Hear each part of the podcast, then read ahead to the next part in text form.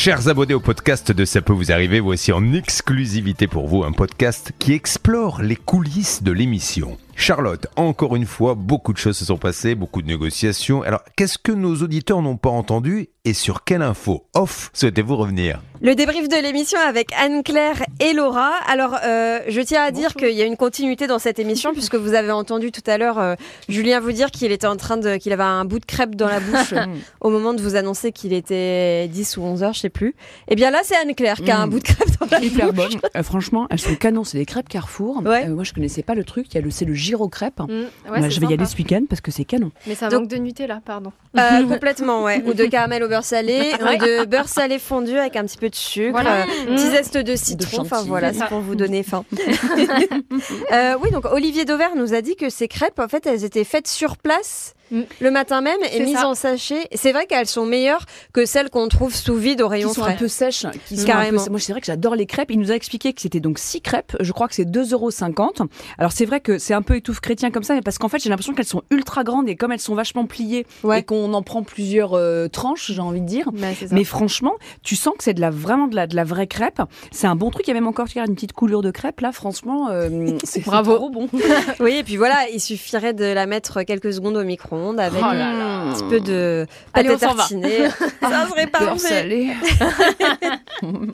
Euh, sur quoi va- euh, va-t-on revenir? Alors déjà, euh, pour rester dans la- l'anecdotique, euh, Laura, aujourd'hui, tu t'es bien appelée Laura et pas Fanny, car ça fait deux trois fois que, que Julien t'appelle Fanny. Oui. On est content que tu aies mis ce fameux chemisier qui lui a fait penser à Laura Ingalls, car ça. ça. a été un bon moyen mnémotechnique. Ouais, ouais, c'était parfait. Et puis, du coup, j'ai eu le droit à la musique, tout ça. Mais ça me dérange pas parce que j'aimais trop regarder La Petite Maison dans la C'est euh, quand j'étais petite. Et j'aimais bien Laura, justement, bah, déjà parce qu'on avait le le même prénom.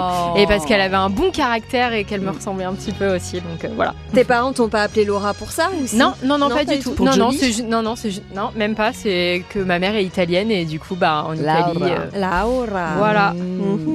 Laura qui vient de Cannes, mais qui n'a pas d'accent. Et tu m'as appris tout à l'heure que les Cannois n'avaient pas forcément. Non, il n'y a pas d'accent à Cannes. euh, faut aller un peu plus euh, dans le Var. Après, euh, bon, j'avoue que dans ma famille, ils ont quand même un petit accent. Mais moi, ça fait longtemps que je suis partie du Sud, donc euh, j'ai pu gommer tout ça. Mais il y a encore des mots que je dis des fois où les gens me regardent un peu bizarre. Qu'est-ce que ça veut dire Voilà, des petites expressions du Sud. Alors dans l'émission aujourd'hui, on a eu Serge qui a été victime d'une fraude bancaire. Et Anne-Claire, puisque tu es là, j'ai une question Ouais. pour toi.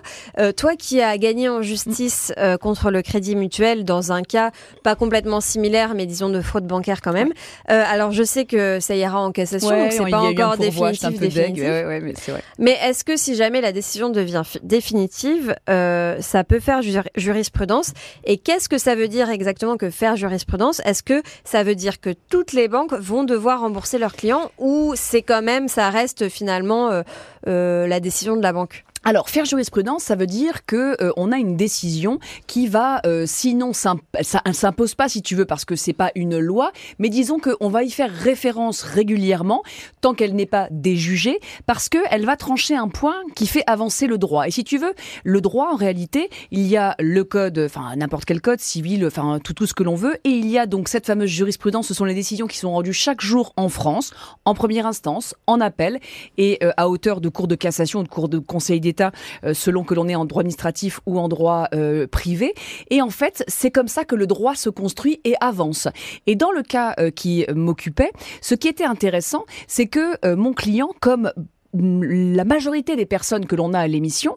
Donc c'était quelqu'un euh, qui était dans sa banque depuis genre euh, 30 ans, qui avait euh, des euh, dépenses banales, qui se fait, c'était un phishing ou un, oui c'est ça, un phishing, un phishing.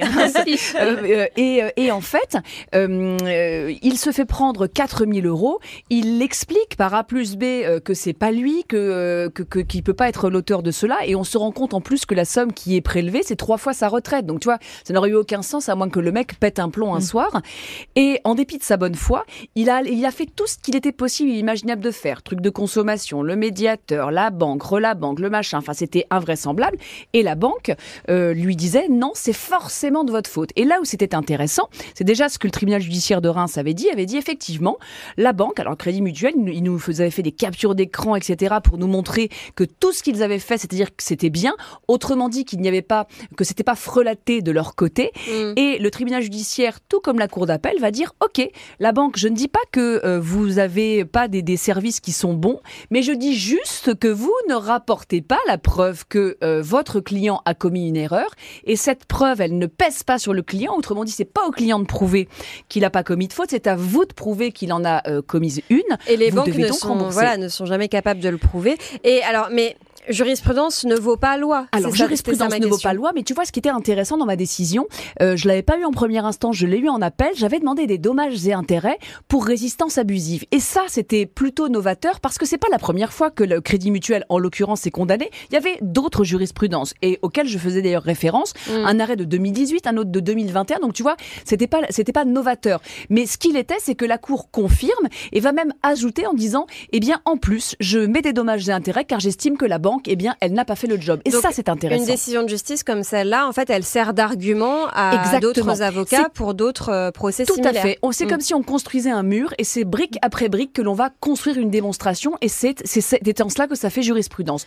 Et moi, alors je ne vais pas faire Madame la maline parce que euh, bien malin qui peut dire euh, ce que la Cour de cassation va dire, mais j'ai la faiblesse de penser qu'elle va aller dans sa jurisprudence car la jurisprudence, il n'y a pas de raison qu'elle qu'elle change là et que l'arrêt qui va être rendu, si d'aventure il y a un arrêt, parce que c'est pas parce que l'on fait un pourvoi en cassation qu'un arrêt est rendu, car la Cour de cassation filtre les affaires. Ah Autrement dit, le Crédit Mutuel a fait un pourvoi, il n'est pas du tout certain que la Cour de casse euh, l'accepte. D'accord.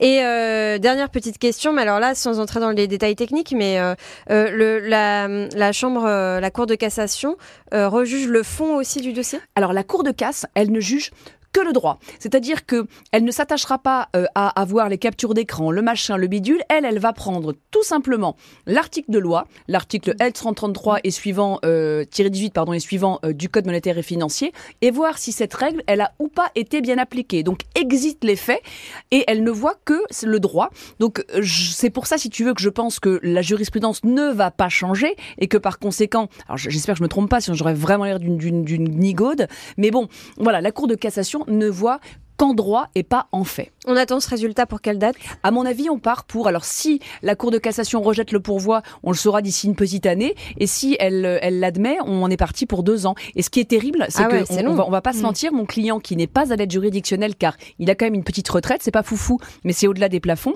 Euh, il faut savoir qu'à la Cour de cassation, il va devoir débourser. Ça, ce sera pas moi, ce sera un avocat à la Cour de casse.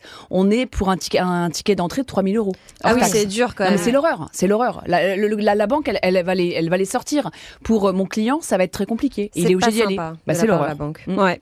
Bah écoute, tu nous donneras le résultat, euh, même si dans deux ans, euh, on sera là. J'espère que je serai encore là. Oui. à bientôt. On se dit donc bon à mercredi. Gros bisous. À mercredi Anne Claire et à lundi Laura. À lundi. bisous.